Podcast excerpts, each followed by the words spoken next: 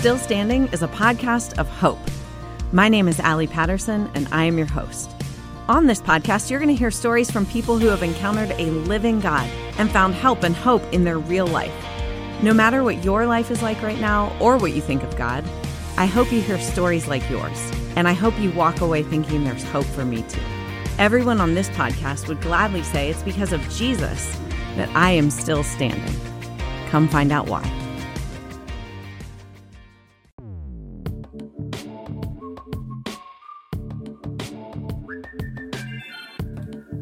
Saludos intrépidos. Este es el episodio 012 de un podcast donde tecnología, aeronáutica y astronáutica se unen para disfrute de su autor, arroba 7 y espero que para el vuestro también.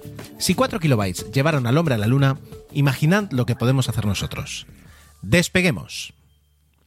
Y despegamos con una pequeña confesión eh, que puedo haceros de estas cosas que, que te dan tanta rabia, pero que te dan tanta rabia en el primer mundo en el siglo XX o en el siglo XXI, ¿no? Es decir, cosas que realmente son insignificantes, pero bueno, ahí están. a lo mejor os pasa a vosotros también, que cuando estáis utilizando una aplicación en, vuestro dispositivo móvil, ya sea una, tablet, un, un, smartphone, de repente te salta una pregunta y es la de, ¿te gusta nuestra aplicación? Eh, ¿Qué es el equivalente a que un comercial te, te coja en la calle y te diga, ¿tienes un segundo? Y ahí no sabes si ser honesto o ser práctico. Pero realmente muchas veces te salten aplicaciones que si las tienes instaladas y las estás utilizando, pues realmente es porque te gustan, ¿no? Y, a mí a veces me pesa mm, decir que no y, digo, venga, va, sí. Pero siempre la respuesta es la misma y es, nos agradecería que hicieras una reseña o puntúanos en la App Store, etcétera, etcétera. claro, para mí realmente sacarme de, de lo que esté haciendo en ese momento para ir a la App Store, para puntuar y luego dejar una reseña, pensar qué pongo, etcétera, etcétera. Y además yo a veces, pues en la voz no improviso mucho, ¿no? Es decir, cuando grabo el podcast, mis guiones son puntos que quiero comentar, no, no, no, escribo los textos, como ya os habréis dado cuenta. Sin embargo, pues eh, a la hora de preparar una, una, reseña, pues quiero pensar lo que decir, lo que no, y, pocas veces lo hago. Otra cosa que me da mucha rabia es eh, las opiniones de muy poco valor que la gente deja en Amazon. Disculpad. Eh, a mí me gusta mucho revisar cada vez que voy a comprar un producto, sobre todo si tiene un, mínimo valor económico. Evidentemente, si son 4 euros de un cable, revisas un poquito por encima. Pero si te vas a gastar ya varias decenas de euros como mínimo, pues entonces revisas lo que la gente dice últimamente o no, la parte logística, la parte de cómo es el producto en realidad, las imágenes que, publican, todo, todo tiene un interés. Y a veces te encuentras con unas opiniones que ves una estrella y entras y dices, las instrucciones no estaban en castellano. Ojo, a ver, claro, yo hablo inglés, para mí eso no es un problema ni jamás sería motivo para, darle una estrella. Entiendo que una persona que no domine para nada el inglés, el de repente recibir un producto que no tiene las instrucciones, pero también por otra parte, realmente prácticamente de todos los productos, sobre todo los que yo miro, eh, si te puedes ir a internet, te puedes ir a YouTube o, bueno, directamente donde quieras buscar, vas a encontrar, ¿no? Es decir, ya no solo las, las instrucciones, sino seguramente algún señor de México que hace un vídeo espectacular contándote cómo poner en marcha lo que, lo que te has comprado. Y a mí, pues dices, bueno, quítale una estrella, ¿no? Pero una estrella. O el embalaje vino, yo qué sé, es decir, opiniones que realmente si, si te pones a pensar dices, ¿cómo le puedes dar tan poca puntuación? y dices, oye, le estás, estás desvirtuando el producto, el algoritmo de búsqueda, eh, el que otras personas de repente digan, dame mm, eh, productos de cuatro estrellas o más y por tanto este se quede con 3,8. Quiero decir, sé serio, ¿no? Para mí las reseñas tienen un valor muy alto. Estás firmando eh, tu opinión sobre algo y las opiniones tienen que estar pues fundadas y tener un poquito de lógica, nada más. Con eso ya me basta. Eh, lo, hice siempre en 00 Podcast eh, cuando, cuando hablábamos de, cine y, lo hago aquí también. Es decir, si os explico algo y os digo lo que me gusta o lo que no, pues al menos que tenga un poquito de fondo, ¿no? Todo esto para deciros que desde que comencé eh, Intrépidos en septiembre han llegado unas cuantas reseñas a través de la, de la iTunes Store hablando del podcast. Y no me he fijado, la verdad es que lo que menos me fijo es si tienen cinco estrellas, cuatro estrellas o tres estrellas, cada uno pone la opinión que quiera, por supuesto. Pero los textos, lo, que alguien se ha tomado la molestia de sentarse en el ordenador o, seguramente en, un móvil eh, y escribir y pensar qué decir y qué no decir y cómo dejarlo, eh, realmente luego cuando las, leo directamente pues es, es muy emocionante. Y, y aquellas personas que lo habéis hecho y que me estáis escuchando ahora mismo, pues os doy muchísimas las gracias, porque realmente, eh, más allá de que funcionen o no para difundir, para darle más uh, difusión al podcast, que sirven, porque un podcast con, yo qué sé, con 50 reseñas muy positivas eh, va a aparecer antes en los rankings de búsqueda de, de, la aplicación de podcast. Uh, más allá de eso, que sí, que funciona, es sobre todo a mí siempre lo que, me, lo que me fascina es que alguien se tome la molestia de sentarse y dedicarle unos segundos a, escribir lo que le parece mi podcast. Así que muchísimas, muchísimas gracias. Dicho esto, uh, y antes de comenzar ya a hablar de, de, bueno, pues justamente de temas de Apple, ya os, ya os aviso que estoy eh, a punto de revisar un tema de una compra, de una alarma, um, y que hablaremos de pronto de alarmas en la parte de tecnología. Y también de eh, eh, todo el tema de Google Fotos, que hoy quería comentarlo, pero después de escuchar el otro día el daily de, Emilio, me pareció que cubría muy bien eh, la noticia y también muy bien la instrucción, que es la de de momento no volverse locos y esperar, porque faltan muchos meses para que haya cambios y en estos meses todo puede cambiar. Para muestra el botón, quiero decir, ahora mismo, es decir, hasta hace un tiempo había una opción buenísima de almacenamiento ilimitado por prácticamente creo que eran 60 euros al año, eh, almacenamiento de archivos en la nube, eso era Amazon y de repente cuando Amazon se dio cuenta de que era el único que ofrecía eso, que no tenía con quién competir, eh, decidió retirar ese plan. Entonces, eh, una vez hecho el anuncio de Google, seguro que en más de un consejo de administración eh, están, o, en, más de un área de marketing o de, o de producto de varias empresas, están revisando cuál es su oferta competitiva para lo que va a hacer Google y si deberían cambiarlo o no. Así que vamos a darle tiempo a esos ejecutivos en Silicon Valley a, que tomen una decisión y una vez estén actualizados todos los planes, pues entonces podremos tomar una, una mejor decisión. Bueno, eh, como siempre, eh, me he dejado lo mejor para el final, como el postre, eh, las vuestras opiniones, vuestro feedback, que no es poco en, este, en esta semana. Y ahora sí, comencemos.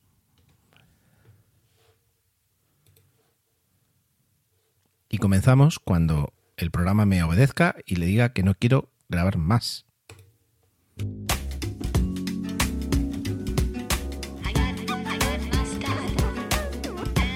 De todas las cosas que se han dicho esta semana, después de que el martes presentara Apple Silicon eh, su nueva iniciativa. Bueno, ya lo sabíamos, ¿no? Que iban a tener sus propios procesadores, pero ya presentaron el primero y presentaron los primeros equipos con ese procesador.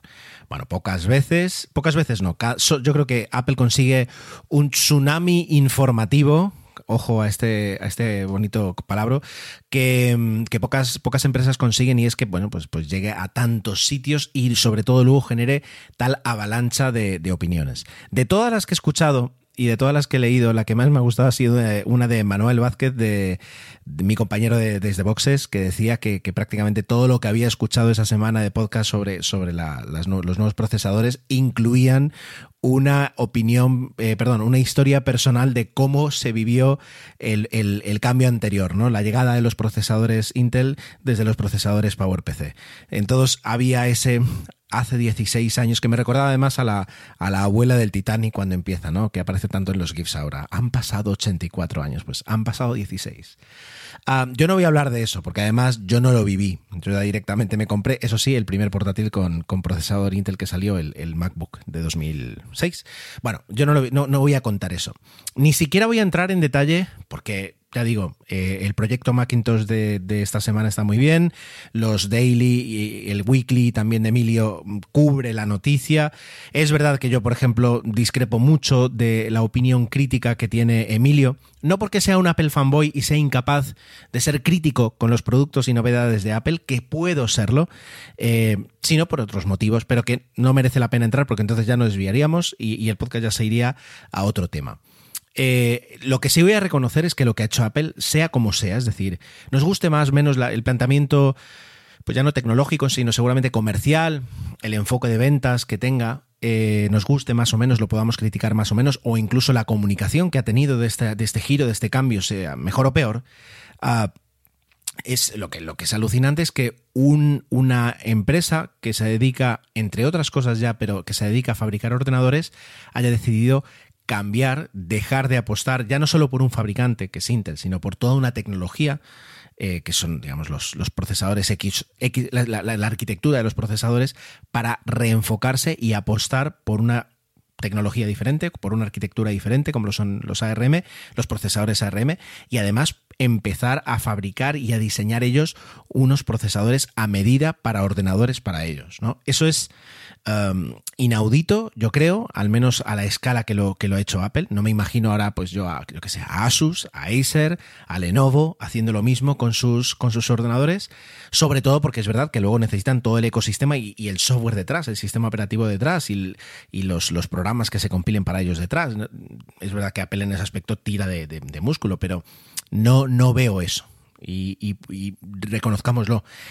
Y aunque todavía no he leído todo lo que he podido leer acerca de los nuevos procesadores, sí tienen un avanzado estado de innovación y sí se ve el que se han estrujado para conseguir lo mejor de lo mejor. Tendrán pros, tendrán contras, habrá sitios en los que se mejore, habrá sitios donde a lo mejor Intel lo hacía mejor, quiero decir, sin duda.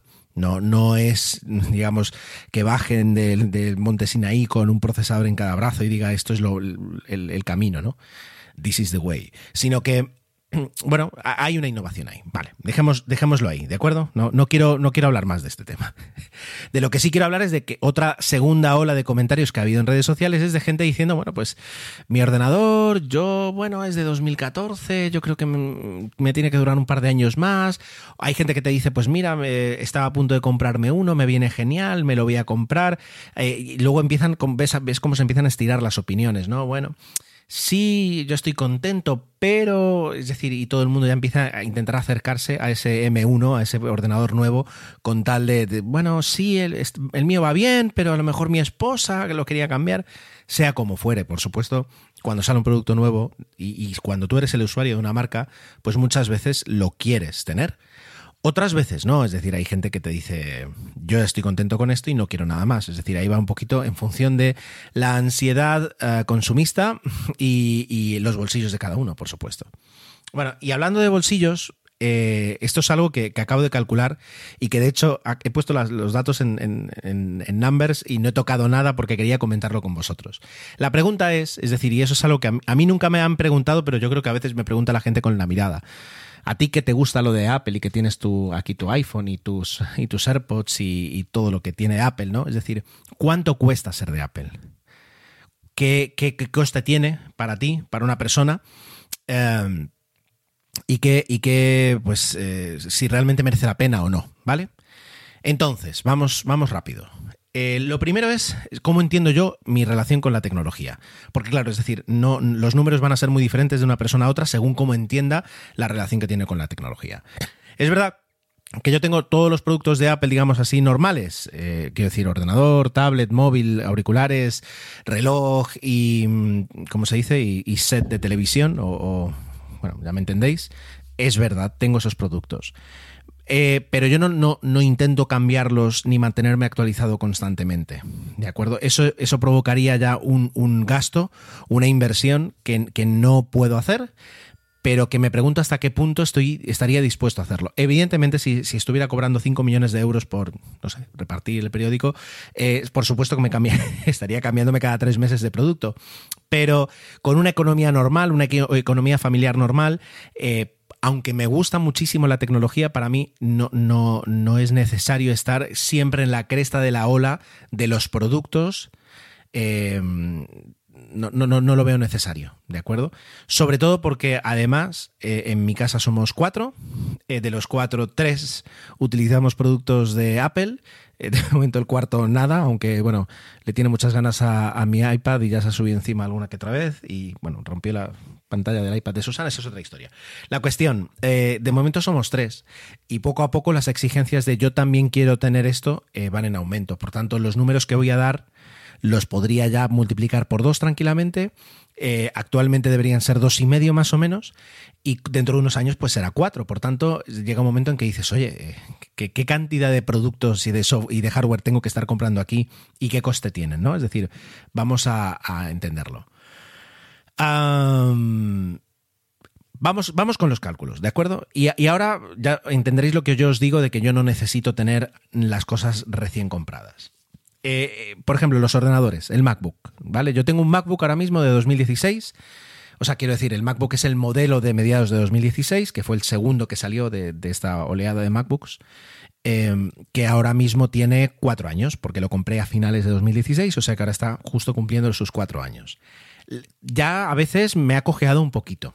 Aunque es verdad que, por ejemplo, esta semana le he instalado el, sistema operativo nuevo, Big Sur, y, funciona sin ningún problema. Y tiene que seguir funcionando así. A pesar de que todos habláis del M1, del procesador nuevo de Apple, y yo en realidad ya voy por delante. Yo tengo el M3.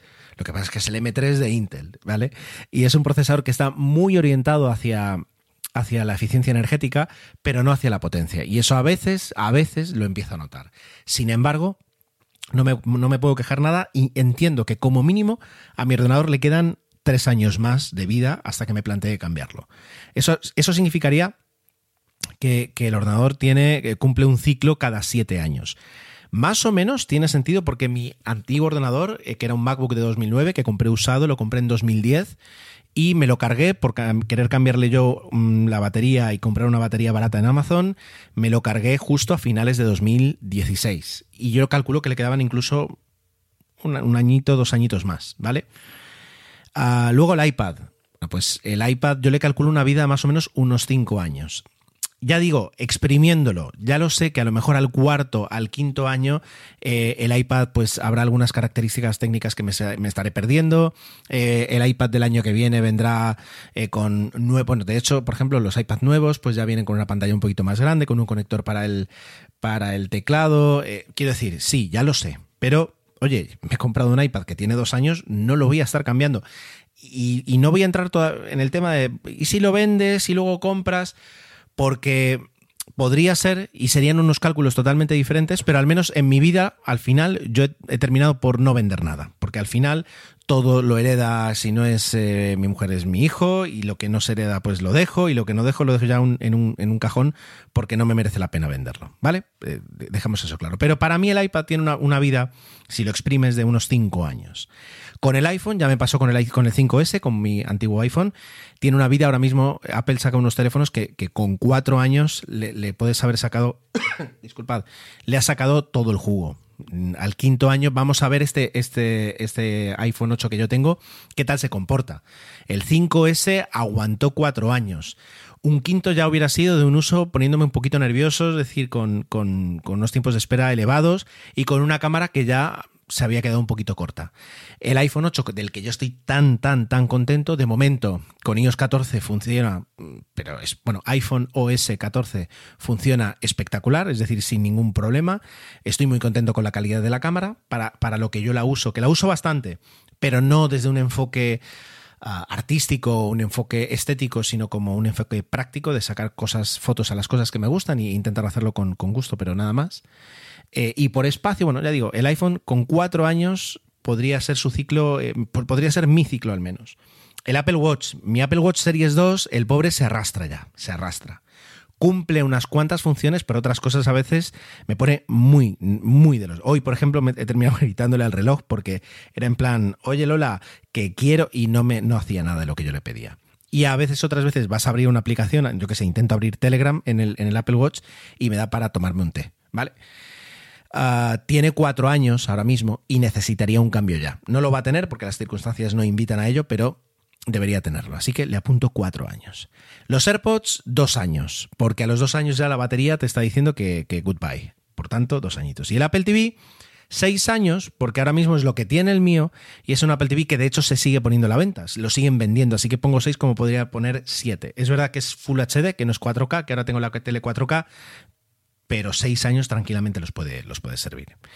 Dicho esto, eh, coste, pues el MacBook unos 1200, el iPad unos 350, el iPhone unos 800, el Apple Watch 400, los AirPods 140 y el Apple TV unos 150. Costes aproximados, entendedme, ¿vale? Esto es para sacar una, idea. Bueno, si hacemos los cálculos, ¿de acuerdo? Em, de lo que cuestan estos dispositivos, dividido por la cantidad de años que los tengo, eh, me sale una cantidad mensual de lo, que, de lo que pago por cada uno de ellos, digamos, dividiéndolo en la amortización, etcétera, etcétera. Wherever your company goes, your brand should follow. Image 360 makes that happen. Image 360 provides signs for your office, graphics for your fleet, complete displays for trade shows, and more. With decades of experience combined with advanced technology, our high impact solutions help to get you noticed by quickly informing customers who you are and what you do. Learn more and get a quote at image the numbers 360signs.com. Image 360, your expert source for comprehensive custom signs and graphic solutions. It's intern John. Celebrate the coziest season with Safeway. They're bringing all the fall flavors to you. From pumpkin everything to caramel apples and all of your seasonal favorites. Make the most of those fireside dinners, game winning touchdowns, and warm family gatherings. Visit your neighborhood Safeway today or shop online for easy pickup or delivery. They're here to help you spice, season, and savor every moment. Sincerely, Safeway. Bueno, a mí todo ello me sale 53,04 euros al mes. Es una suerte que mi mujer Susana no escuche el podcast. Eh, 53 euros al mes. 53 euros al mes por estar, digamos, equipado al 100% para, para salir a, vivir la vida tal y como la dicta Apple. Ojo, no estoy contando aquí pues la, la, la, suscripción que yo tengo en Apple Music, ni tampoco el almacenamiento que tengo para la familia en, en iCloud, ¿vale? Que pago los, los 200 gigas, los 4 euros al mes. No, no lo tengo en cuenta, porque ya digamos son servicios y aquí estamos hablando más de, productos, ¿no? Bueno, pues 53,04.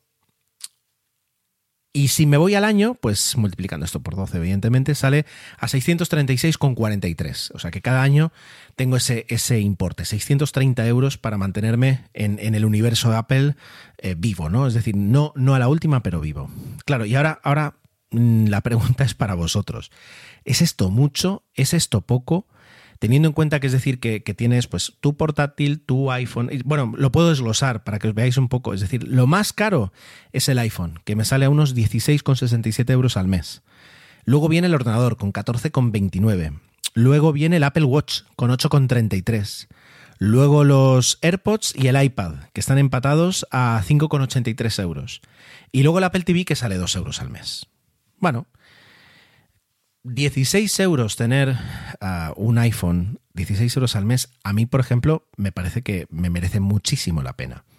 Teniendo en cuenta el uso intensivo que le doy al teléfono cada día, eh, y, ya digo que es un uso intensivo, no, no de 25.000 aplicaciones, pero que lo tengo encima muchas veces. Cuando no estoy mirando una cosa, estoy sacando una foto a mis hijos. Cuando no es eso, abro. Quiero decir, le, le doy un uso. No es aquello que dices, no, bueno, WhatsApp y cuatro cosas más. No, no, no. No, bastante más. 16, 16 euros al mes. No voy a poner esto por día, por favor. Pero me parece que es una cantidad muy razonable. Lo siguiente es el MacBook, el ordenador. Claro, el ordenador, ha habido temporadas que yo lo utilizaba muy poquito, que se pasaba días sin, sin encenderse y sin abrirse. Luego llegó la pandemia y empecé a trabajar con él. Luego volví a la oficina y como teníamos que cambiarnos de sitio para dejar más espacio, etcétera, etcétera, era o seguir usando mi MacBook o ponerme a mudar el Mac Pro que tengo allí en el trabajo, eh, que es un, bueno, algún día os contaré la historia de ese Mac Pro, pero es un Mac Pro de 2009, quiero decir, el pobre ya es viejito, y es una barbaridad moverlo de sitio y cambiar todos los cables y al final seguí utilizando mi portátil. Por tanto, eh, en los últimos nueve meses el portátil eh, se ha convertido en, en mi herramienta de trabajo, y además pues en mi herramienta pues ahora mismo por ejemplo para crear los podcasts. También es verdad que la batería lo ha notado y de hecho ya me está diciendo el, el, sistema operativo que por favor que la repare. A 16, perdón, 14 euros al mes me parece razonable. Luego entramos a lo mejor en el gasto menos razonable que veo y es el del Apple Watch. 8 euros con 33. Lo veo razonable porque tengo uno. Si después de tener un Apple Watch dejara de tenerlo, no sé cuál es esa experiencia. Porque es verdad que yo creo que a lo mejor no lo utilizo tanto, pero sí muchas veces, muchas notificaciones, muchas llamadas, muchos dictados, muchas respuestas. Cuando a veces luego, por ejemplo, estás con los niños y estás durmiendo a uno y te has dejado el teléfono cargando y te llega un WhatsApp y le das a responder, o lo que sea. A lo mejor le estoy sacando más partido del que incluso creo y 8 euros con 33 no es tanto. Es verdad que además al principio al menos el Apple Watch también tenía un aspecto estético más alto y que también pues no estás comprando solo un producto, sino que también es un accesorio, no voy a decir de moda, pero estético, ¿no? Bueno, y luego, tanto los AirPods como el iPad, 5,83 euros me parecen cada uno de ellos muy bien de precio. El iPad es mi compañero, mi escudo en, el día a día para muchísimas cosas. Eh, le saco muchísimo partido, disfruto de la batería, lo utilizo mucho para el trabajo, para las, para las llamadas, porque dado que la cámara frontal de mi Mac es una porquería, pues eh, la del iPad me sale, me saca mejor, eh, me saca con más megapíxeles y al menos me ven mejor y, tengo mejor luz con, con, esa cámara. y luego los AirPods, los AirPods ya son parte de mí, quiero decir, los utilizo muchísimo además desde que tengo los nuevos, porque los otros se quedaron prácticamente sin batería, eh, pues el hecho de poder directamente sin tocar nada cuando vas con las bolsas cargado el Mercadona volviendo, volviendo de la casa, pues el pegar un toque a mm, tu mujer, a tus padres, el escuchar un mensaje que te llegue, el dictarle algo, me parece brutal. Por tanto, no, no me parece caro. Y el Apple TV, pues no lo entro a valorar. Dos euros. Lleva ahí toda la vida y durante muchos años que no teníamos una Smart TV ha sido nuestro apoyo, o sea que me parece muy barato. Claro, dicho así parece que lo estoy defendiendo. Si es verdad que luego me llega una factura, digamos, al mes de 53 euros por tenerlo todo. Bueno, quiero decir, teniendo en cuenta todo lo que me da, no me parece mucho. Quiero decir, me parece adecuado, lo voy a dejar ahí.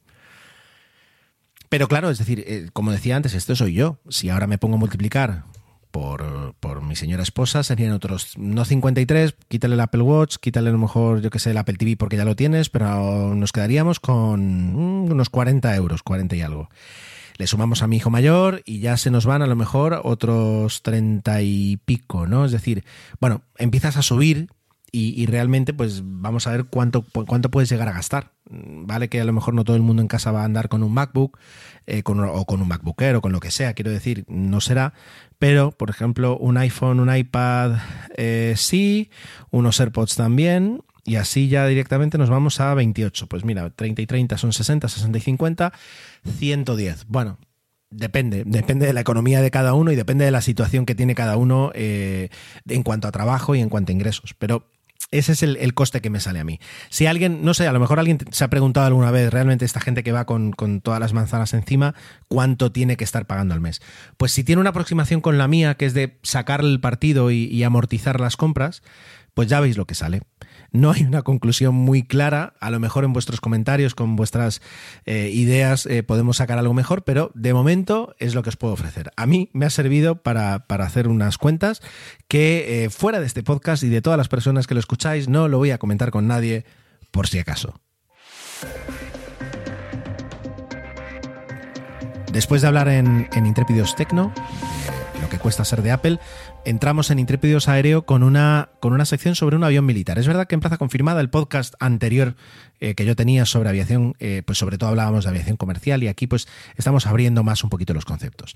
Me gusta a mí, sobre todo, la aviación comercial, pero es verdad que ahora mismo no es el mejor momento para arrancar un podcast sobre aviación comercial, teniendo en cuenta que la situación todavía no invita.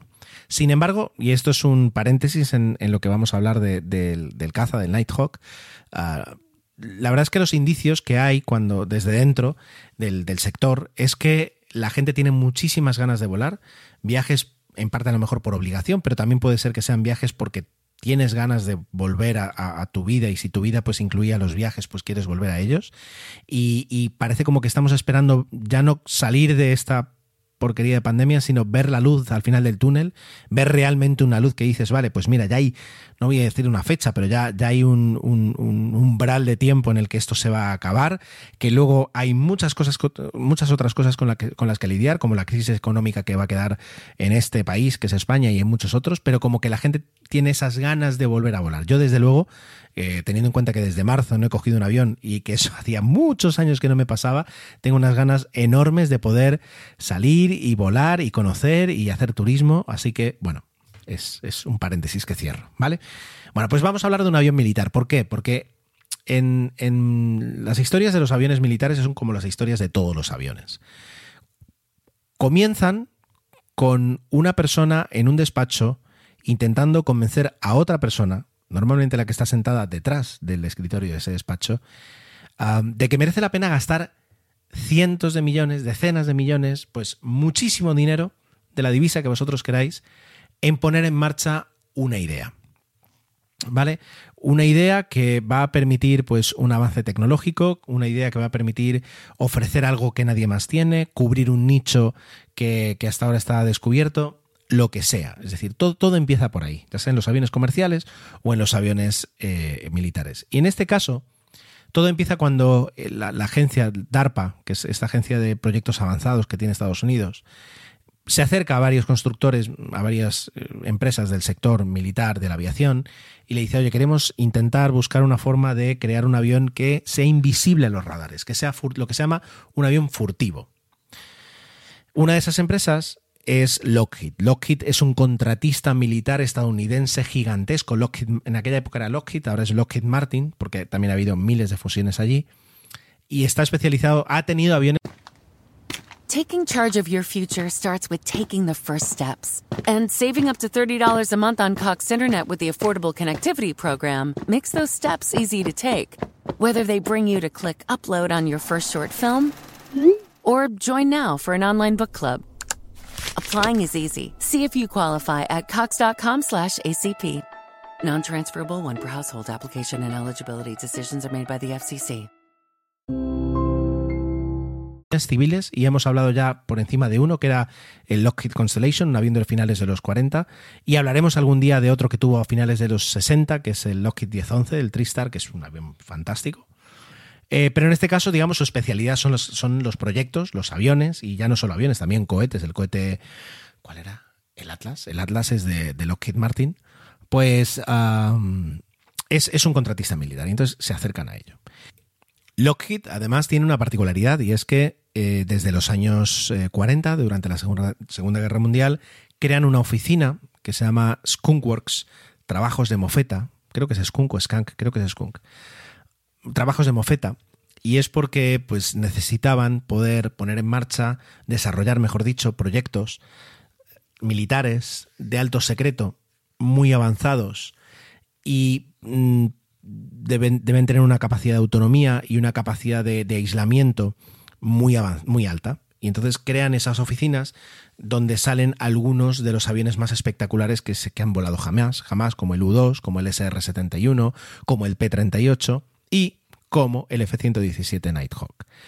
Eh, en este caso, pues eh, Ben Rick, que es el número 2 de la, oficina, se basa en unos estudios de los, de los, años 60 de un físico ruso que se da cuenta que cuando un objeto vuela y, se proyecta sobre un radar, cuanto, vamos a simplificarlo muchísimo por supuesto, ¿no? pero cuanto más planas son las superficies, menos refracta el radar, es decir, las ondas de radar, en lugar de volver a la máquina que les está esperando para, para ver si hay algo allí, pues las ondas se desvían hacia otros lados, se refractan hacia otros lados y por tanto la máquina piensa que no hay nada, no detecta esos, esos aviones. Claro, hay un problemita con esto y es que eso obliga a hacer un avión que no utilice líneas curvas, sino que absolutamente todo sea en líneas rectas. Y además, pues va a ir creando facetas, ¿no? Aristas que vayan creando facetas diferentes. Claro, eh, en los años 60 se, piensa que es imposible, en los años 70 a nivel de diseño pues ya se ha avanzado y a nivel de computación sobre todo mucho, lo cual permite meter ordenadores en el avión que constantemente esa inestabilidad que va a crear montar un avión sin curvas, con, con, facetas, con aristas, pues esa inestabilidad que, que, no le permitiría volar correctamente, pues se corrijan constantemente y de esa forma poder lanzar un avión.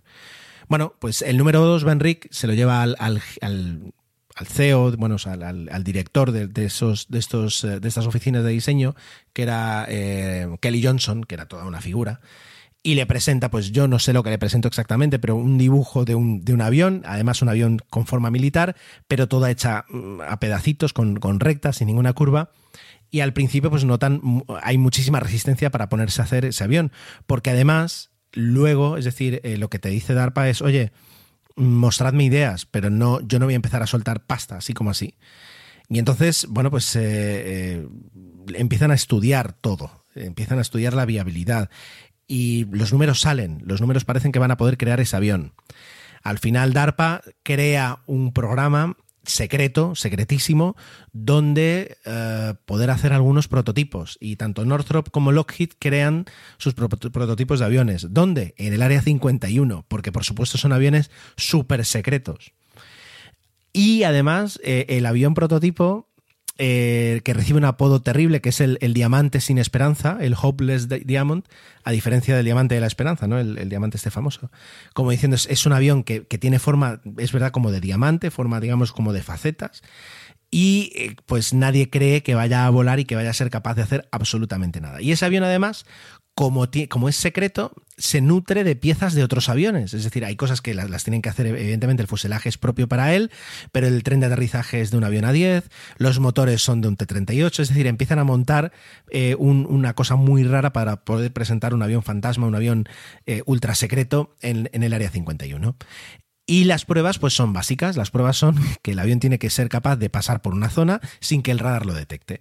Lockheed, en un momento ahí como de, chulería, le dice a la gente, mira, mm, utilizad vuestro mejor radar, apuntadlo hacia, esa, hacia esa zona y nosotros vamos a pasar a las tres y media de la tarde. Y a las 3, 4 menos 20 reciben una llamada de la gente del radar y dice, oye, os habéis retrasado porque no habéis pasado. Y Lockheed, en un momento, me imagino, de, de, ya digo, de ego incontenible, dice, sí, sí, claro que hemos pasado y varias veces, pero no nos habéis notado, no nos habéis detectado. Y es que ah, lo habían conseguido, lo habían conseguido. Habían conseguido un avión que el radar no era capaz de detectar. Por supuesto, todo se clasifica al final entre Northrop y Lockheed, quien se lleva el contrato para producir, eh, pues no, no muchos aviones, es decir, no estamos hablando de cientos, pero sino que estamos hablando simplemente de unas cuantas decenas. Eh, ahora voy a mirar cuántos, 64 aviones, 64. Eh, se lo lleva Lockheed y se ponen en marcha. Y esto estamos hablando del año 75, en el 82 vuela, o en el 81, en el 82 vuela y en el 83 ya está certificado y ya entra dentro de, pues, eh, ¿cómo se dice?, de la cartera del arsenal de las Fuerzas Aéreas de Estados Unidos. Aunque no sería público hasta principios de los 90, es decir, este avión prácticamente se pasa 10 años siendo un avión secreto que absolutamente nadie, o casi nadie, fuera de Estados Unidos, fuera de las personas autorizadas, saben que existe. De hecho, todos los aviones estaban en una misma base y estaban guardados y solo volaban de noche. Por eso el apodo, el Nighthawk, el halcón nocturno, y también por eso la pintura, porque el avión es completamente negro. No tenía que volar jamás de día. Un avión negro de día se nota a mucha distancia, un, avión gris de día es mucho más difícil de detectar y estos aviones eran ah, completamente negros, ¿vale? Entonces, ¿qué tienen estos aviones? Pues lo tienen todo delicado, todo súper especial. Primero, son totalmente rectilíneos, no existe ni una sola curva. A lo mejor os preguntáis cómo son estos aviones y os voy a dar una pista muy fácil. ¿Habéis visto, que la tengo yo aquí por aquí, habéis visto una película del año... A ver, ¿de qué año es? Del año 96, muy mala, que se llama Decisión Crítica, eh, que tiene como protagonistas a Kurt Russell, a Steven Seagal y a Halle Berry? Pues eh, lo que veis es un avión que está basado, es decir, es un avión falso, eh, que tiene que ir a rescatar un 747 secuestrado con pasajeros, donde Halle Berry es una de las azafatas. Y no se les ocurre otra cosa que lanzar un, avión de rescate que se acople al 747, que suban eh, pues un equipo de rescate y a partir de ahí intentar salvar el avión. Bueno, la historia va por ahí. Eh, incluye pues un Carl Russell, que es un agente de la CIA, y un Steven Seagal, que es un poquito el comandante y el jefe de toda esta misión. Cuando yo vi esta película, por cierto, y abro, abro, abro paréntesis, y ahí va un spoiler, así que si alguien la quiere ver, que salte los próximos 30 segundos, dije, hombre, una película de Steven Seagal, cuando Steven Seagal a principios de los 90 todavía molaba, ¿no? Y resulta que en la película, en el minuto, yo que sé, 14 o 18, eh, cuando están pasando las personas de un avión a otra, etcétera, etcétera, Steven Seagal se muere. Y es una persona que aparecía en, los pósters, en los nombres, como, película de Steven Seagal y aparece 20 minutos. Luego te enteras un poquito de cómo era el carácter de Steven Seagal y, es en plan normal que lo, que lo cogieran para los minutos básicos para poder nombrarlo y luego sacarlo y no tener problemas en los rodajes. Bueno, pues cerramos paréntesis. Em, en esa película utilizan un, avión, digamos, agrandado de este modelo, pero si os suena entonces entenderéis cómo, cómo funcionaba este avión, cómo era este avión. ¿Qué más tenía? Bueno, pues sabéis que los aviones, los misiles, hay, hay misiles que persiguen por radar y misiles que, que, persiguen por calor. Por tanto, lo que tenían que hacer era enfriar los gases que salen de los motores.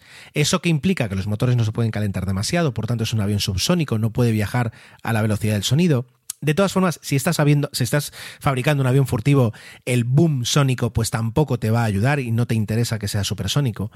Y aparte de enfriar los gases calientes que salen mediante pues, una técnica aerodinámica, que es mezclarlo con los aires fríos que, tiene, que pasan por el ala, etcétera, etcétera, luego aparte todo el avión va pintado con una pintura hiper mega especial que absorbe la radiación del radar y la transforma en calor. Y luego se encarga con, el resto del fuselaje de disipar esa, esas, ah, ese calor que, digamos, reúne la pintura. Y encima, ya para terminarlo, eh, por supuesto, si tú luego cuelgas de las alas del avión las bombas que vas a utilizar, todo, todo el esfuerzo para conseguir ser furtivo te lo vas a cargar. Por tanto, el avión tiene que tener unas bodegas internas donde meter todas las bombas y, eh, por supuesto, no va a tener ni ametralladoras, ni tampoco va a tener el propio avión radar, porque entonces ya sería darse a conocer. Es un avión, por eso eh, fue tan difícil venderlo, porque es un avión que solo hace una cosa bien, y es no ser detectado por el radar. Por el contrario, es poco maniobrable. Be delighted this holiday season at Ice and Lights, the winter village at Cameron Run. Just minutes from Old Town Alexandria. Stroll through the park and enjoy winter photo ops, light displays, hot chocolate, and a warm treat. The winter village offers playtime for the entire family. Extend the magic of the holidays by visiting early, starting November 17th. Get your tickets now at CameronIceandLights.com. That's CameronIceandLights.com. When you save on auto insurance for driving safe with USAA Safe Pilot, you'll feel like a big deal, even in a traffic jam. Save up to 30% with USAA Safe Pilot. Restrictions apply. Es lento. Lleva, pues, relativamente poca capacidad de bombas, aunque puede llevar algunas bombas que ningún otro avión puede todavía. Pero lleva relativamente poco. Es carísimo de mantener. Eh, parece como un vino. Cuando llega a la base lo tienen que colocar a una temperatura controlada para que eh, la pintura no se, no se, mm, como se dice, no se deteriore. Eh, luego, pues cada vez que vuelve de un vuelo hay que revisar si hay que volver a pintar, si hay que, bueno, todo, absolutamente todo en este avión es especial y es carísimo de mantener. Pero tiene éxito. bueno, veía el otro día en un documental que este avión, por, por número de aviones construidos, suponía un 2,5% de la, de la, mm, del arsenal, digamos, aéreo de la Fuerza Aérea de Estados Unidos, y sin embargo, en la guerra de Irak ocupa, se encarga de un 40% de las misiones. ¿Por qué? Pues porque literalmente en la operación Tormenta del Desierto entraba y salía a Bagdad sin que nadie lo pudiera ver. Además era de noche y por tanto las, defensas antiaéreas lo único que podían hacer era disparar al cielo y esperar a darle a uno. Solo se ha derribado un avión y fue en, Serbia en, en el año 99 y, durante muchos años estuvo operando arriba y abajo, soltando bombas.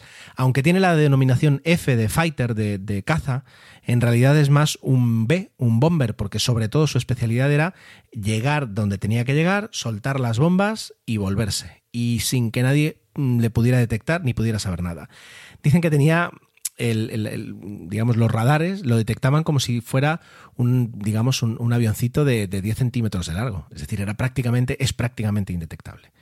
Y digo pasado porque en el año 2008, 2000, perdón, en el año 2005, en una revisión de los presupuestos en las fuerzas aéreas, se dan cuenta que si quieren seguir invirtiendo en los cazas actuales, como el F-22 o como el F-35, el, F, el F-117 era muy caro de mantener, teniendo en cuenta además que era un número muy reducido y por tanto, pues eh, por economía de escala tampoco convenía. Y deciden empezar a darle salida. Y entre 2006 y 2008, esos 64 aviones que se construyeron salen del, de la pista, digamos, dejan de ser activos, aunque se ordena que se guarden para que en cualquier momento se puedan volver a poner en marcha. Se les quitan las alas, es decir, se, se, se almacenan, pero no de cualquier manera, sino que se preservan para, llegado el caso, poder volver a contar con ellos. Eso es algo muy típico de las fuerzas aéreas y es que les, les cuesta mucho soltar un avión. Sí es verdad que han pasado los años y ahora ya se ha decidido poco a poco ir destruyendo esos aviones para, para, que, excepto un puñadito que va a seguir volando, que también es muy típico de las fuerzas aéreas, que les cuesta soltar los últimos para algunos usos varios, ese avión ya va a pasar a formar parte del pasado. ¿Por qué? Ya digo, por un tema de presupuesto y por un tema de que el avión está un poquito superado y es que eh, claro, no fue detectado en los radares durante, bueno, hasta digamos los años 2000, durante todos los 90 llegó a no ser detectado.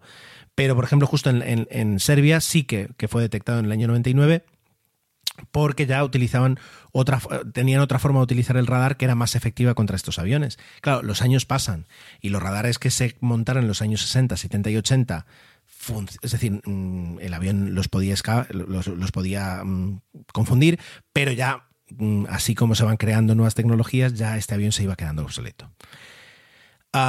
¿Por qué digo que es el avión militar que lo cambió todo? Porque a partir de entonces, absolutamente todos los diseños de aviones que se han hecho incluyen una baza de furtividad.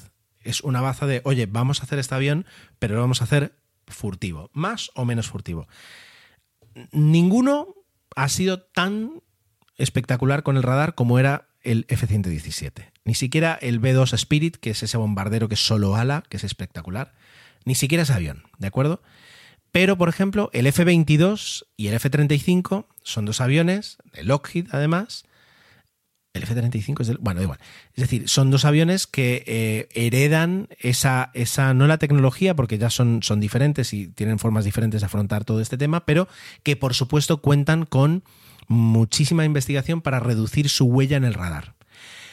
En Europa, por ejemplo, el Eurofighter famoso también tiene eso, aunque no es eh, ese punto, es decir, no llega a esas, cotas de, furtividad como pueden tener el F-22 o el F-35. Pero a partir de ahora, los aviones, o sea, es decir, a partir de ese momento, todos los nuevos diseños de los cazas rusos, de los cazas chinos, de los cazas estadounidenses, por supuesto, y europeos más o menos, tirando menos, han tenido ese concepto de furtividad y se han dado cuenta de lo importante que es ser indetectable para los radares.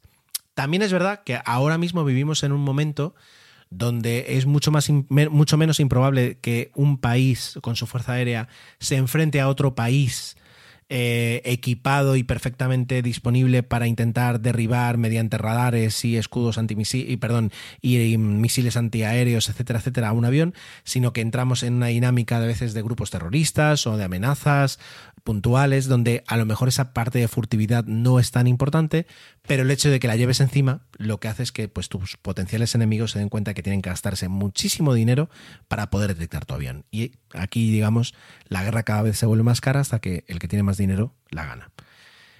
Ya digo, si lo podéis buscar, si no lo conocéis, algunos lo conoceréis, es un avión fantástico, precioso y del que, vamos, me voy a buscar un puzzle para hacerlo y disfrutarlo.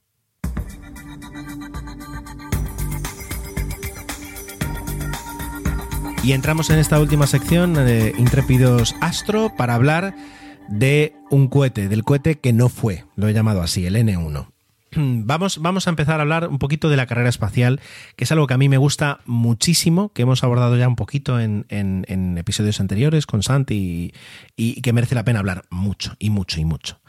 Algún día pronto haremos un especial de cine otra vez para comentar, por ejemplo, en la parte de Astro, a qué series y qué películas merece la pena ver para poder comenzar a conocer mejor eh, pues un poquito el, mundo de, de, la astronáutica, pero sobre todo en los años 60, es decir, en, en los momentos en los que la Guerra Fría obligó a un, a un desarrollo brutal en cuanto a la industria, en cuanto a la investigación para conseguir ganar esa carrera espacial.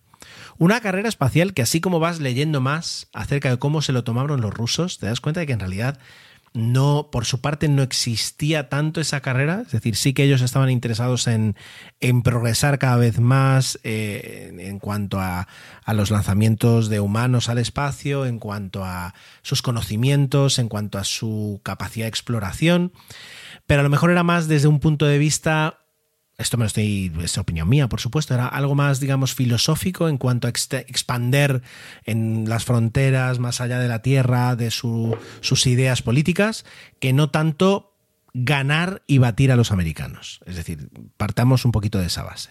¿Por qué lo digo? Bueno, pues porque los rusos se lo tomaron todo con mucha calma.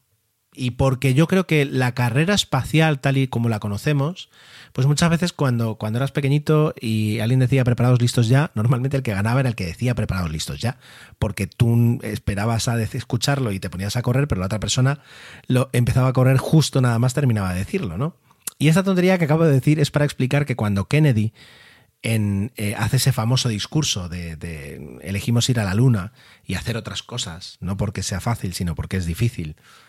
Y, por, cuando él da incluso el ultimátum que dice deberíamos ser capaces de llevar un hombre a la luna y, y devolverlo sano antes de que termine la década, pilla a los rusos en un momento total, en una dinámica totalmente diferente en cuanto a lo que estaban haciendo ellos en el espacio. ¿Vale? Eh, o en cuanto a cómo llevaban ellos la carrera hacia la Luna. Ellos, los rusos querían llegar a la Luna, por supuesto, pero a lo ruso, es decir, pues eh, haciendo muchos desarrollos y teniendo muchas disputas políticas.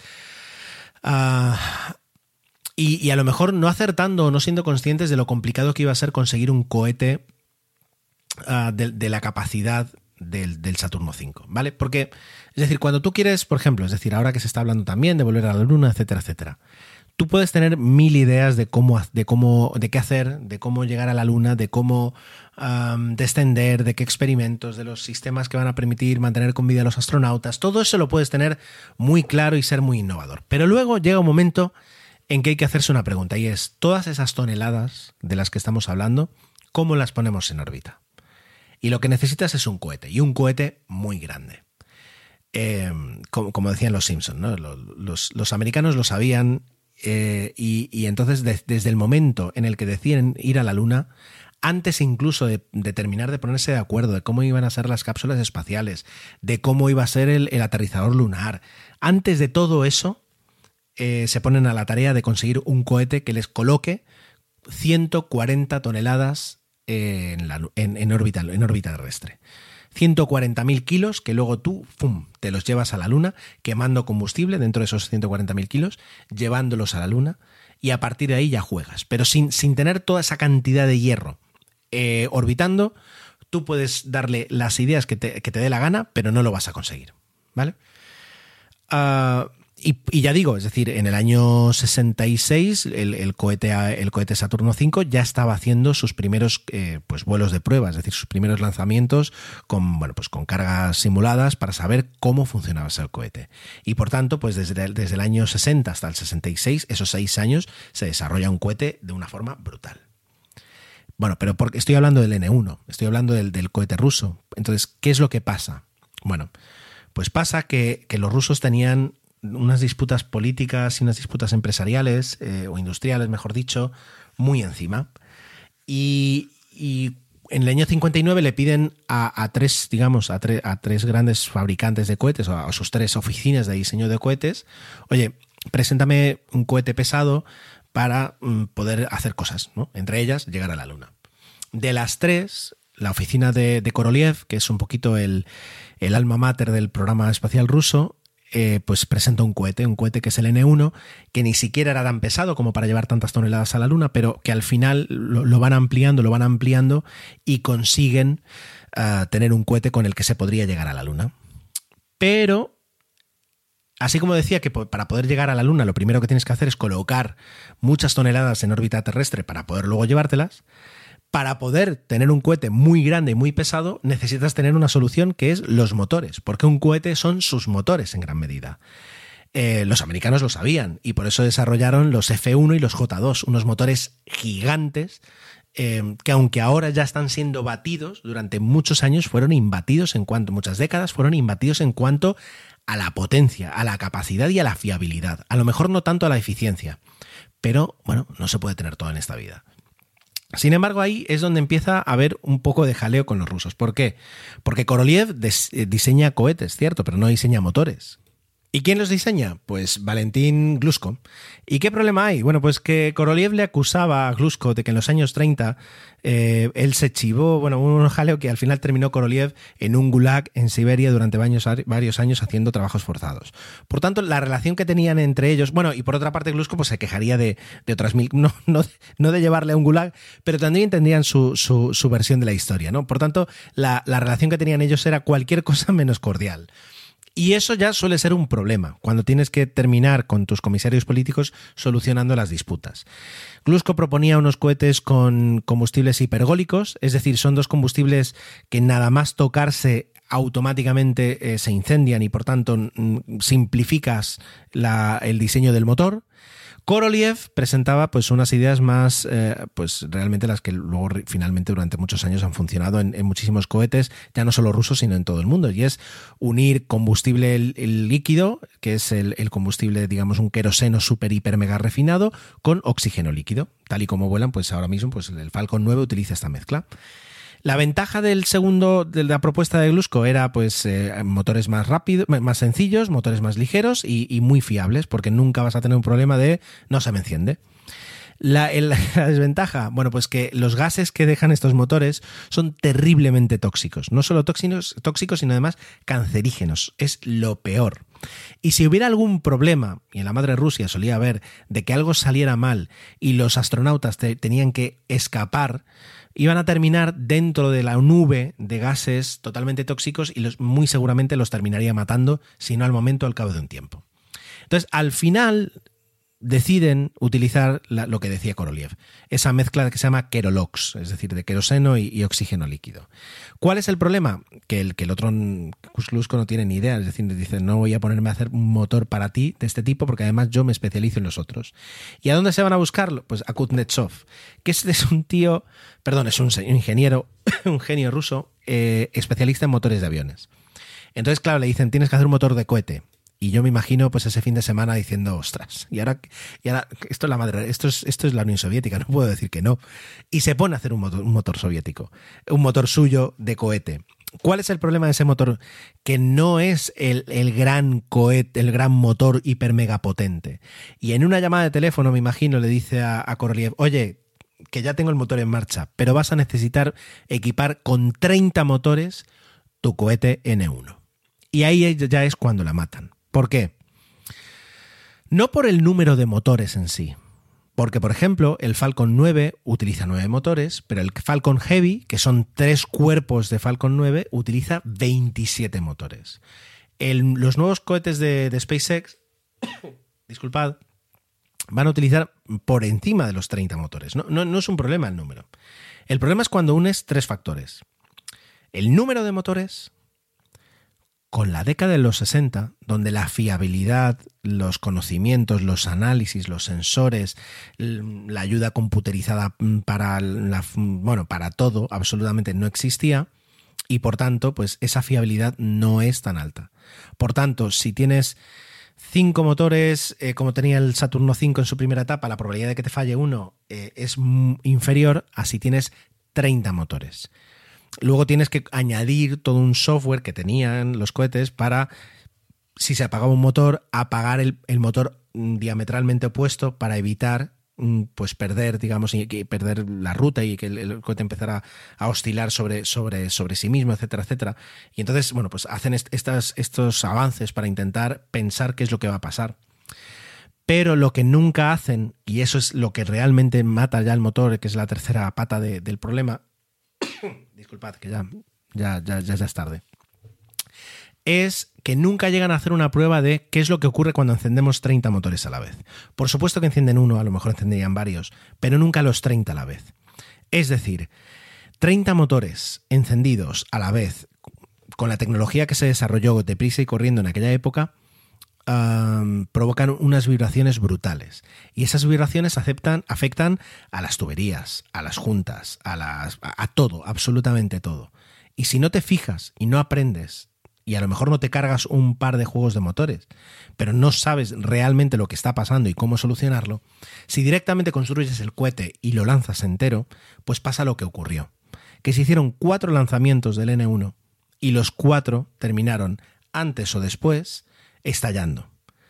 Remarcable es el segundo lanzamiento, porque el cohete eh, revienta, explota pasadas solo unas decenas de metros desde el lanzamiento. Por tanto, no solo se carga mm, todo el cohete, sino que eh, queda registrada como una de las explosiones no nucleares más fuertes de la historia, imaginaos, y destroza, por tanto, toda la instalación de lanzamiento una instalación que ya tardaría como un año y medio en dejar otra vez lista para hacer la tercera prueba que también revienta, aunque este en este caso ya fue a, cierta altura y por tanto pues no afectó tanto a las... Bueno, sí, sí creo que, dejó como un cráter de 15 metros con lo que cayó, pero imaginaos, ¿no? Entonces el, cohete, aunque era espectacular, mm, falló porque se puso en marcha tarde. Estamos hablando que en el año 65 le dicen a Korolev, venga, va, pista libre, sigue adelante. Pero aún así, el diseño, el diseño de, de que era, que era, digamos, otro rival que él tenía, sigue en marcha. Es decir, en lugar de hacer lo que hicieron los estadounidenses, de apostar todo a una, apostamos todo al alemán, von Braun, que era no un cohete, aquí tienen a Korolev haciendo uno, a Kelomey haciendo otro, con otro tipo de misión totalmente diferente, y al final, eh, pues eh, el, el, divide y vencerás se lo hacen ellos mismos. Y por tanto se quedan sin recursos, sin capacidad de hacer pruebas, sin una capacidad industrial de crear, de, montar pues un tipo de motor para todo el mundo, sino que cada uno va tirando por allí. Y, pues eh, los programas espaciales quedan con, muchísima menos fuerza. La conclusión, pues em, se ponen tan tarde a crear el cohete, cuando empiezan ya, digamos, a, ponerlo en marcha, el Saturno V hacía cuatro años que estaba haciendo pruebas. ¿Qué es lo que hacen los estadounidenses? Pues cuando ya lo tienen todo listo, lo suben a uno de los Saturno V que ya estaban fabricando y, esperando ya prácticamente para lanzarse y prueban con el Apolo 8. Y el Apolo 8 ya directamente llega, da la vuelta a la Luna, vuelve y técnicamente eh, era un poquito la, mentalidad de la NASA. Si nos dicen lo de ir a la Luna, decimos que ya hemos ido. Y en el 68 ya lo tenemos listo. El plan. Trying to grab all the groceries in one trip. Oof, not how you would have done that. You know sometimes less is more. Like when you drive less and save with the USAA annual mileage discount. USAA. Get a quote today. It's time to get outdoors and enjoy Arizona season. Camping, hiking, fishing, biking, whatever you might enjoy. And it's the perfect time of year to take your holiday visitors to see the magic of Arizona. Visit azstateparks.com slash amazing and plan your next outdoor adventure. Arizona State Parks and Trails wants to remind you to respect the outdoors, keep your distance from wildlife, and pack up all trash that you pack in. Arizona State Parks and Trails. Era, bueno, luego ahora llegará el Apolo 11 y con el Apolo 11 vamos a, Apolo 11 vamos a intentar alunizar y volver y si lo conseguimos ya somos la bomba. Y si hay algún problema y el Apolo 11 no puede llegar y tiene que volver antes de tiempo, nos acogemos a lo, que, lo mismo que hicimos nosotros con el tema del siglo XXI. El siglo XXI no empezó en el año 2000, empezó en el año 2000 1. Por tanto, antes de que termine la década, dejó de ser el 31 de diciembre de 1969 para pasar a ser el 31 de diciembre de 1970. Y eso les daba un año entero más de, colchón para conseguir la misión. Finalmente, pues ya veis que fue en julio del 69. Y fue a bordo de un Saturno V que estaba más que probado y que de todas las veces que voló, jamás, jamás em, fracasó. Tuvo sus incidencias, como todos los cohetes, pero jamás fracasó en su misión.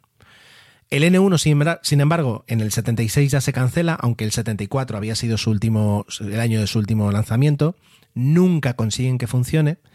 Los motores se terminan utilizando en, en cohetes actuales prácticamente Koroliev muere, ese es otro problema encima, Koroliev muere en el 66 y, y entonces ya ese, impulso personal que él tenía sobre todo el programa, pues, pues no lo tiene su, su, sucesor, que además pues tenía problemas con la bebida y por tanto pues empezó a perder la, la, la mano y el día a día del programa y, y cae todo. Y luego sobre todo que para cuando el segundo lanzamiento, el de la explosión tan grande, los estadounidenses ya habían llegado a la Luna. Por tanto, cada vez había menos incentivo de poder lanzar ese cohete correctamente y de poder hacer toda la misión.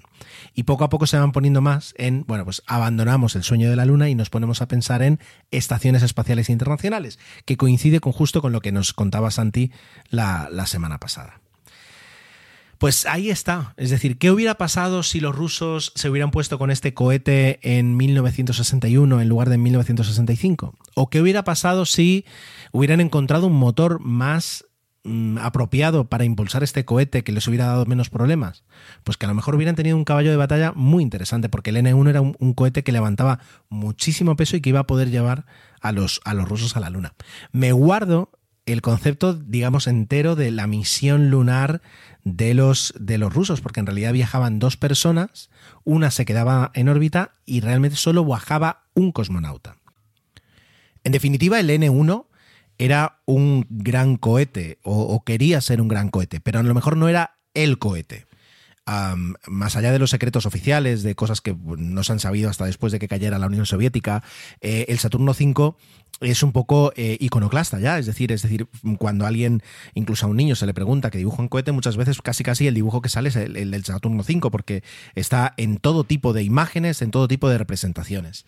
Eh, el Saturno V era el cohete. Algún día hablaremos de él porque se merece mucho espacio.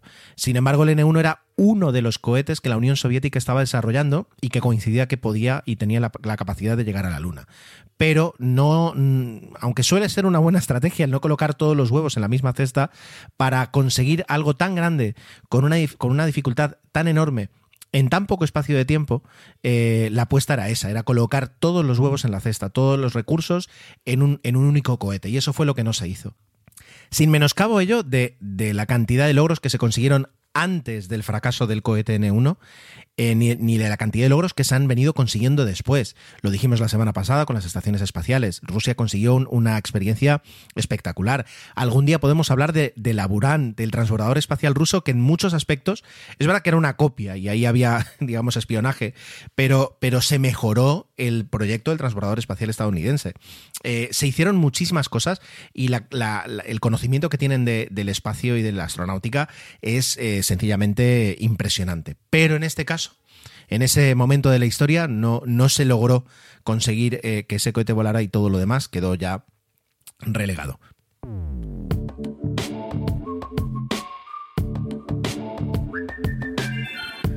Soy consciente de que todavía no tengo la melodía apropiada para vuestro feedback, para vuestros comentarios, pero bueno, eh, en algún momento me pondré. Como veis, el podcast eh, pues se lleva bastante tiempo que tengo disponible y luego todo lo accesorio empieza a, quedar relegado atrás.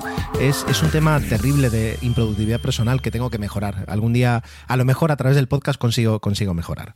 Bueno, vamos un poquito con las cosas que he recibido, que no han sido pocas. Eh, la verdad es que, ya digo, disfruto de cada correo, de cada comentario, de las reseñas que, he recibido, eh, fantástico. Bueno, tenemos a Leandro que nos cuenta una, anécdota en la que hace unos años volando entre, entre Buenos Aires, Ezeiza y Montevideo, el aeropuerto de Carrasco, eh, pues bueno, volaba mucho.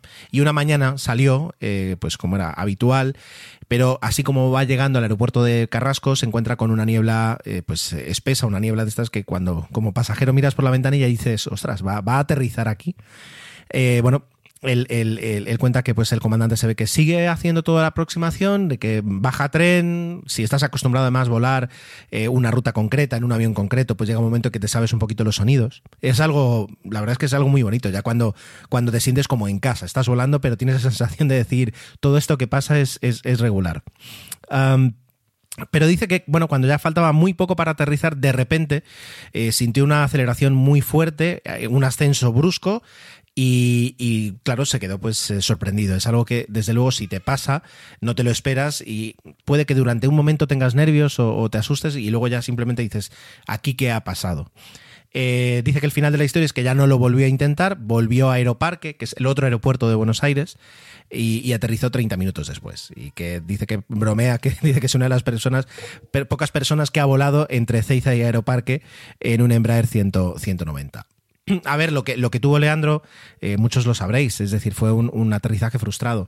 La, aviación comercial, una de las cosas más alucinantes que yo he podido conocer a lo largo de estos años, eh, tiene, y los pilotos en, eso son, son, son, unos, bueno, son unos cracks y, y en eso reside, digamos, la dificultad de su trabajo, es lo procedimentado que está todo y lo bien que tienen que pegarse al procedimiento porque ese procedimiento de alguna forma garantiza la seguridad.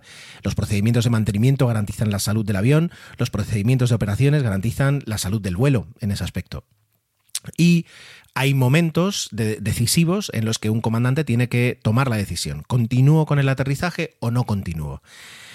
Ah, no es un tema de, mm, intuición o un tema de, valoración personal. Es decir, los procedimientos te dicen que si en determinado momento no ves la cabecera de pista, no ves la pista correctamente y, donde, y además donde tiene que estar, eh, si, no, si, no si no te cuadra todo, no tienes que aterrizar. Tienes que, como le pasó a, Leandro, darle motor, eh, tirar hacia arriba, el avión durante unos segundos sigue bajando, luego ya eh, em, comienza a subir, recoges tren mm, y, ya ya, bueno, y, ya está, ¿no?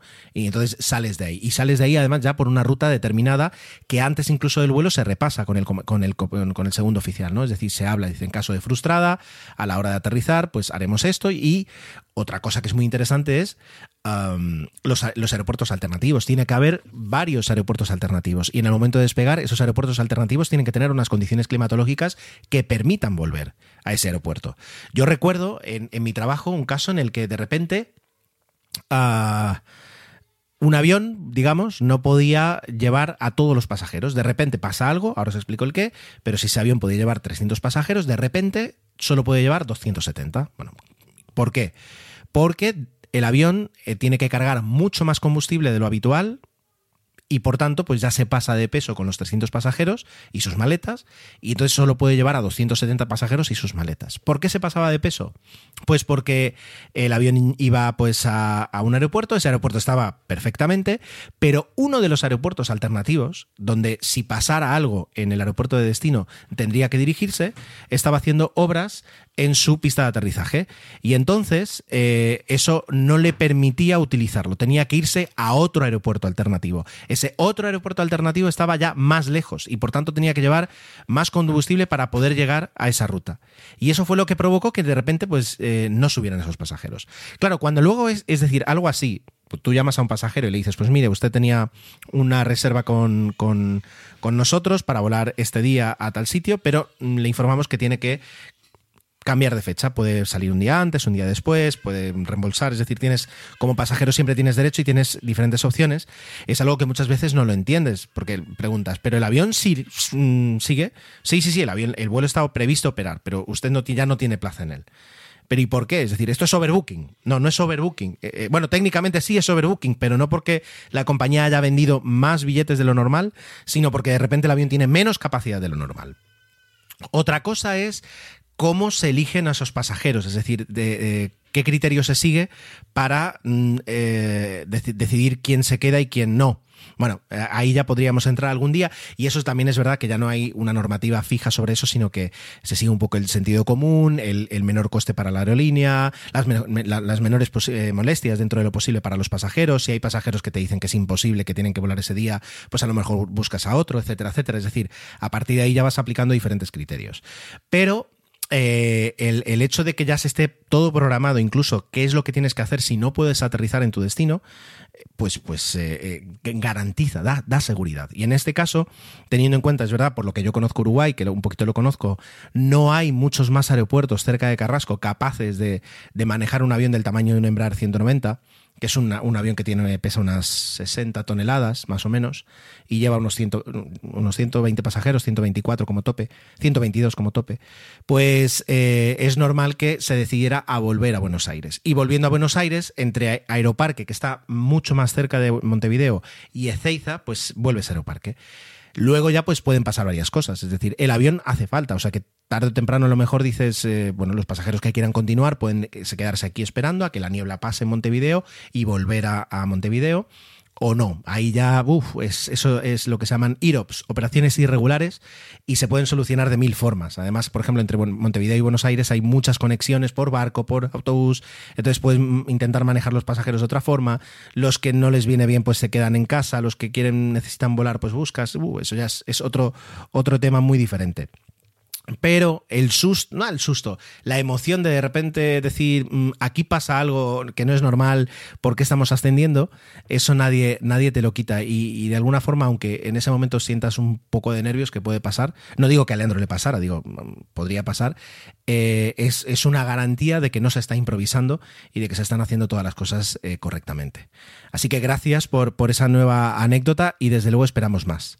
Luego tenemos, Alejandro nos hace aquí una fe de ratas, eh, ¿vale? Hablando, de, hablando de, lo que estuvimos comentando la semana pasada de las, de las estaciones espaciales. Y a veces nos podemos llevar, sobre todo yo, pero Santi a lo mejor también un poquito por la emoción y de repente soltamos un dato incorrecto. Si dijimos que las naves Progress eh, son, son portadas por distintas versiones, bueno, perdón, dijimos que las naves Progress eh, eran llevadas a, la Estación Espacial Internacional por cohetes Proton y no es verdad. Eh, lo están, pues, son, son, son lanzadas desde cohetes Soyuz. El cohete Soyuz, justo ayer estuve revisando un poquito la página de la Wikipedia para, hablar del N1, porque el padre del cohete N1 es el padre del cohete Soyuz. Y el cohete Soyuz es, es impresionante, es, el, cohete tal vez más fiable que te puedas encontrar, es, es una pasada. Y, aparte de lanzar durante, pues desde hace 50 años astronautas de forma constante, sin ningún problema, pues también lanza las, las cápsulas ProRex, que son las que llevan habitual, bueno, eh, comida, bebida, repuestos, lo que sea necesario a la Estación Espacial Internacional, siempre esto desde, desde Rusia, aunque algunas Soyuz ya se lanzan desde la Guayana Francesa. Pero bueno, ese es otro, ese es otro tema. Luego, otro error que cometimos, eh, nos cuenta Alejandro, es que Michael Foley eh, era un astronauta inglés. Perdón no, era, perdón, no era un astronauta inglés, era un astronauta estadounidense cuando el incendio a bordo de la Mir, porque recordemos que la Mir muchas veces luego empezó a tener ya participación internacional y solía haber dos cosmonautas por un astronauta. Y luego eh, la, estación Skylab es verdad que tuvo un escudo térmico de reemplazo, pero no por el hecho de perder un panel solar, nos cuenta Alejandro, sino que eh, cuando se destrozó el panel solar también se destrozó el escudo térmico. Por tanto, sí o sí hacía falta colocar un, un escudo térmico. Recordemos que en el espacio las diferencias de temperatura son brutales. Cuando el sol te da, te da a unos 150, 180, 200 grados. No recuerdo la cifra, pero es, es, eh, bueno, si te expones directamente sin protección, directamente te, herviría tu sangre, ¿no? Y sin embargo, cuando no te da el sol, pues te encuentras a unos 200 grados, eh, eh, mínimo, 200, 250 grados bajo cero. Entonces, por eso dicen que si, si una persona saliera, pues la mitad de su cuerpo la sangre herviría y la otra mitad se congelaría y por tanto la muerte sería instantánea. No quiero morir así, la verdad. Por último, comenta que la película Salyut 7 es rusa. Sí, a mí me sonaba que era o alemana o rusa. Eh, dice que es un poco exagerada, pero está bien.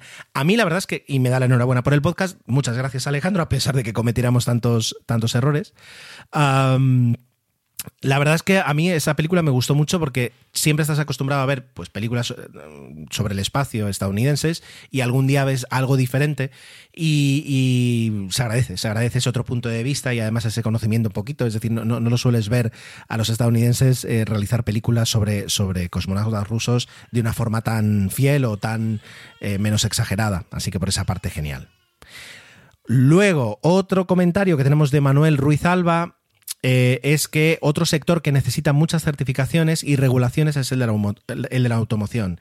Y por ejemplo dice que, eh, pone un ejemplo y es, si yo tengo un coche y cambio el logo en la parrilla, pues eh, hay que volver a pasar diferentes certificaciones eh, de, elementos, porque como se cambia un elemento sobre la chapa, hay que volver a hacer las pruebas, eh, mm, de, los crash test, etcétera, etcétera, comprobar que, ese cambio mínimo sobre el coche no va a suponer más cambios en, otras partes, de, bueno, que, digamos tenga consecuencias otros, en otros elementos.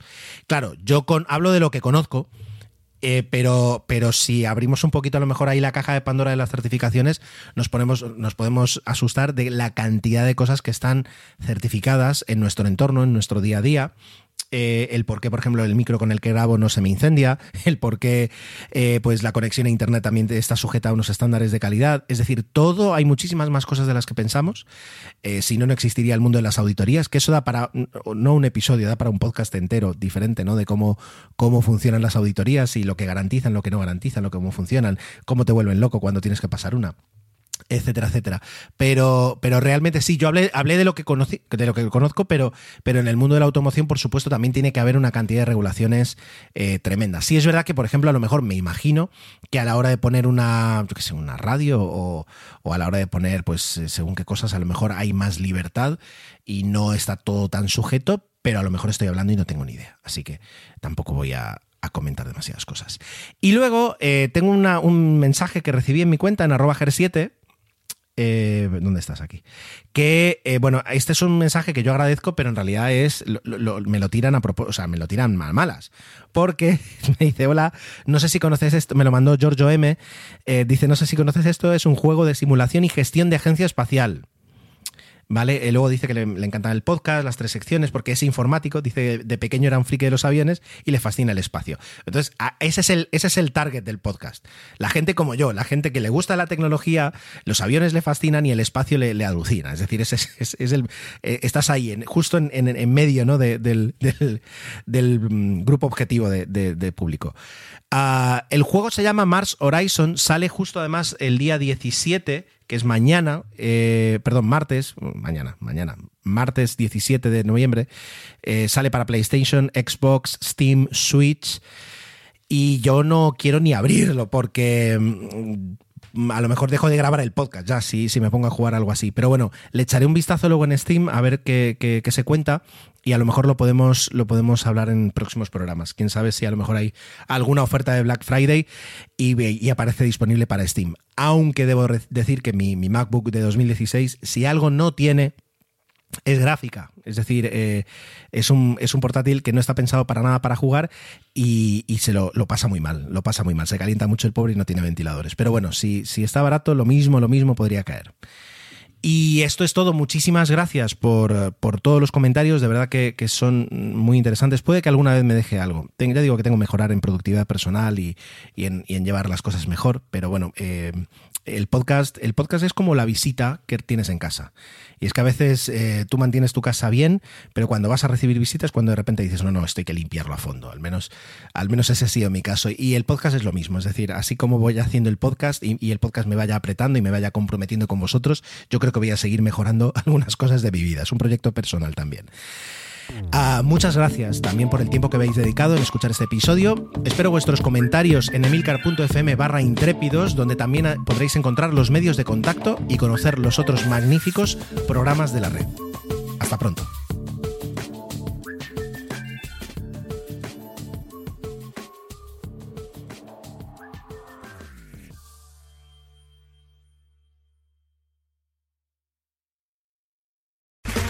Okay, round two. Name something that's not boring. A laundry? Ooh, a book club. Computer solitaire, huh? Ah, oh, sorry, we were looking for Chumba Casino. That's right. ChumbaCasino.com has over 100 casino style games. Join today and play for free for your chance to redeem some serious prizes. ChumbaCasino.com. No purchase necessary. Full prohibited by law. 18 plus terms and conditions apply. See website for details.